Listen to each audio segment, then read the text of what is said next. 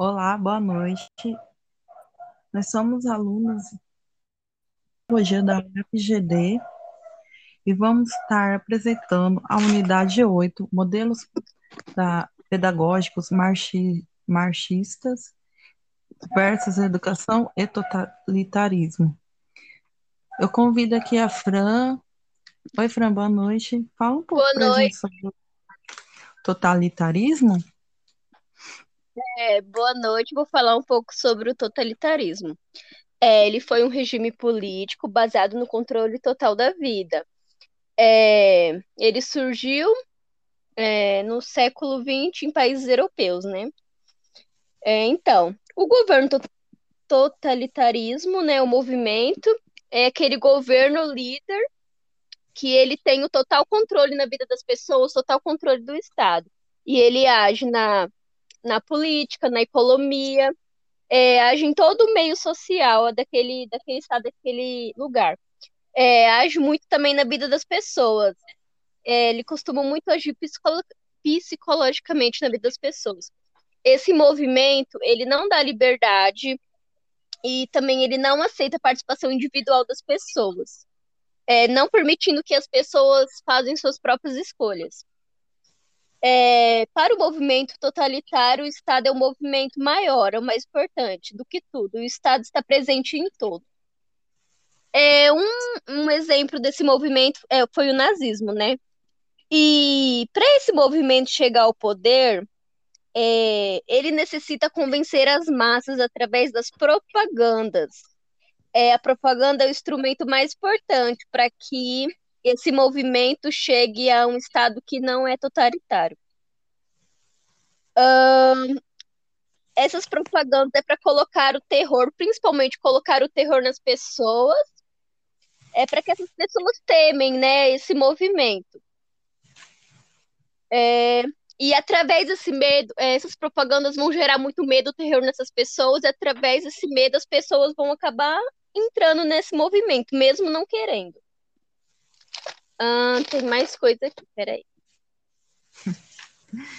É, e o total, totalitarismo ele vai muito além de uma ditadura, o fanatismo, pois as pessoas não têm outra opção, né?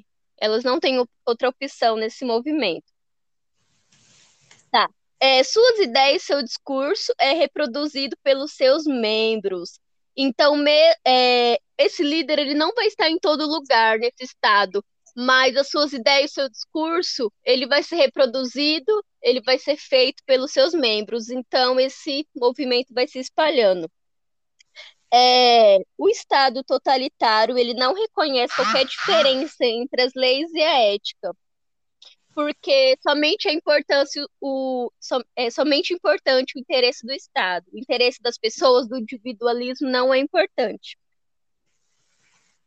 É isso. É, nesse movimento todos se tornam um só e não há individualidade nem liberdade para as pessoas. Sim. É... Rosângela, fala para a gente um exemplo de totalitarismo.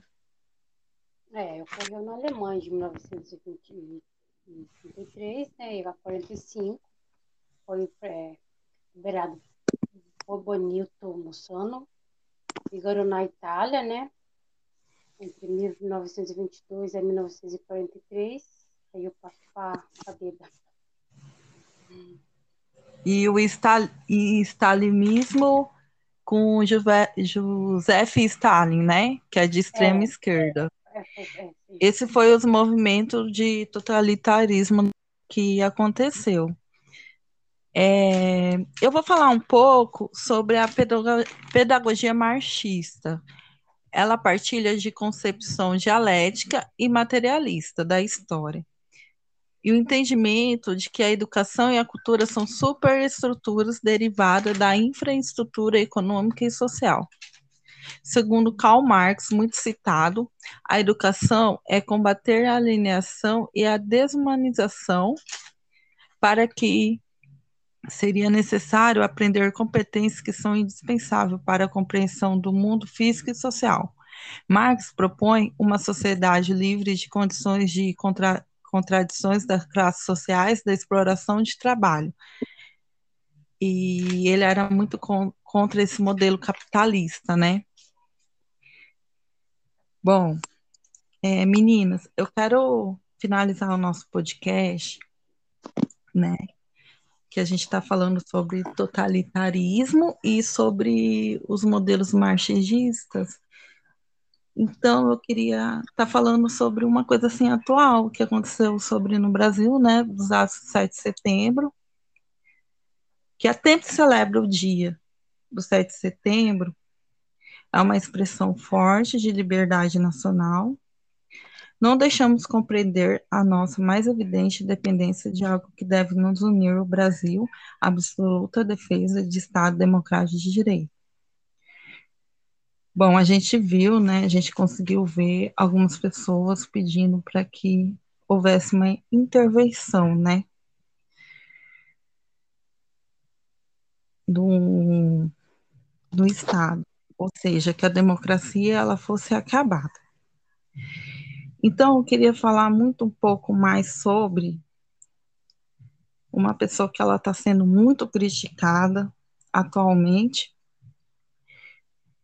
e eu queria falar uma frase para vocês, né, futura pedagoga. É sobre Paulo Freire. Paulo Freire, ele está sendo muito criticado. Mas por que será que ele é tão criticado atualmente por alguns? Ele defende uma de, de, de uma pedagogia libertadora. Qual seria essa pedagogia libertadora?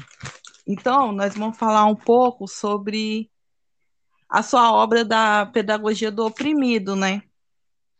A opressão se, se verifica hoje em situações mais concretas, como a miséria, a desigualdade social, a exploração do trabalho do homem, as relações autoritárias. Então, para Freire, a ideia é a educação transformadora como prática da liberdade, como diretrizes para a educação diferenciada e voltada para a autonomia, diálogo, diálogo e conscientização do sujeito. Então, aqui ele fala assim, que a partir que o aluno aquela pessoa que ela era oprimida, ela começa a pensar, a se automa, até um diálogo, até uma conscientização do que ele é na sociedade, ele começa a lutar pelos seus direitos. Então, ele defende que saber ler e escrever é direito de todo mundo.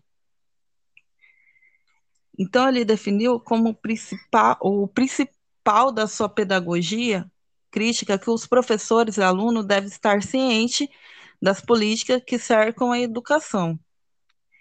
Então, eu quero falar assim que a, a gente, como fazendo esse curso de pedagogia, que a gente possa, ah, depois desse tema, né, tão, como diz assim, um tema que nos mexeu muito sobre totalitarismo, né, Fran? Sim. Muito tocante, que a gente possa, através dos nossos alunos, estar mostrando para eles serem críticos, estar lutando por seus direitos, estar lutando por uma educação para que a gente possa transmitir como professor que há uma beleza nesse mundo como ser histórico, que o produto produtor de uma realidade construída, que a ética e a crítica, a competência científica em nós e a amorosidade autêntica como base de engajamento político que a gente possa transmitir para esses alunos e que eles possam trans, transformar esse mundo um mundo melhor. É isso que eu quero passar para vocês, meninas. Que quando a gente, como os pedagogas, tiver a situação de um regime totalitarismo, que a gente nunca deixa de lutar, se tornar resistência e mostrar para os nossos alunos que eles se tornam esse ser pensante, crítico, curioso e que defenda seus direitos. Tá bom? Tá bom. Ótimo. Tá ótimo. Então, boa noite. E outra coisa que a gente nunca deixa de passar esses ensinamentos de Paulo Freire. E que a gente nunca deixa ele morrer, por mais que tenha muitas pessoas que, que criticam ele, tá? Boa noite, meninas. Boa noite.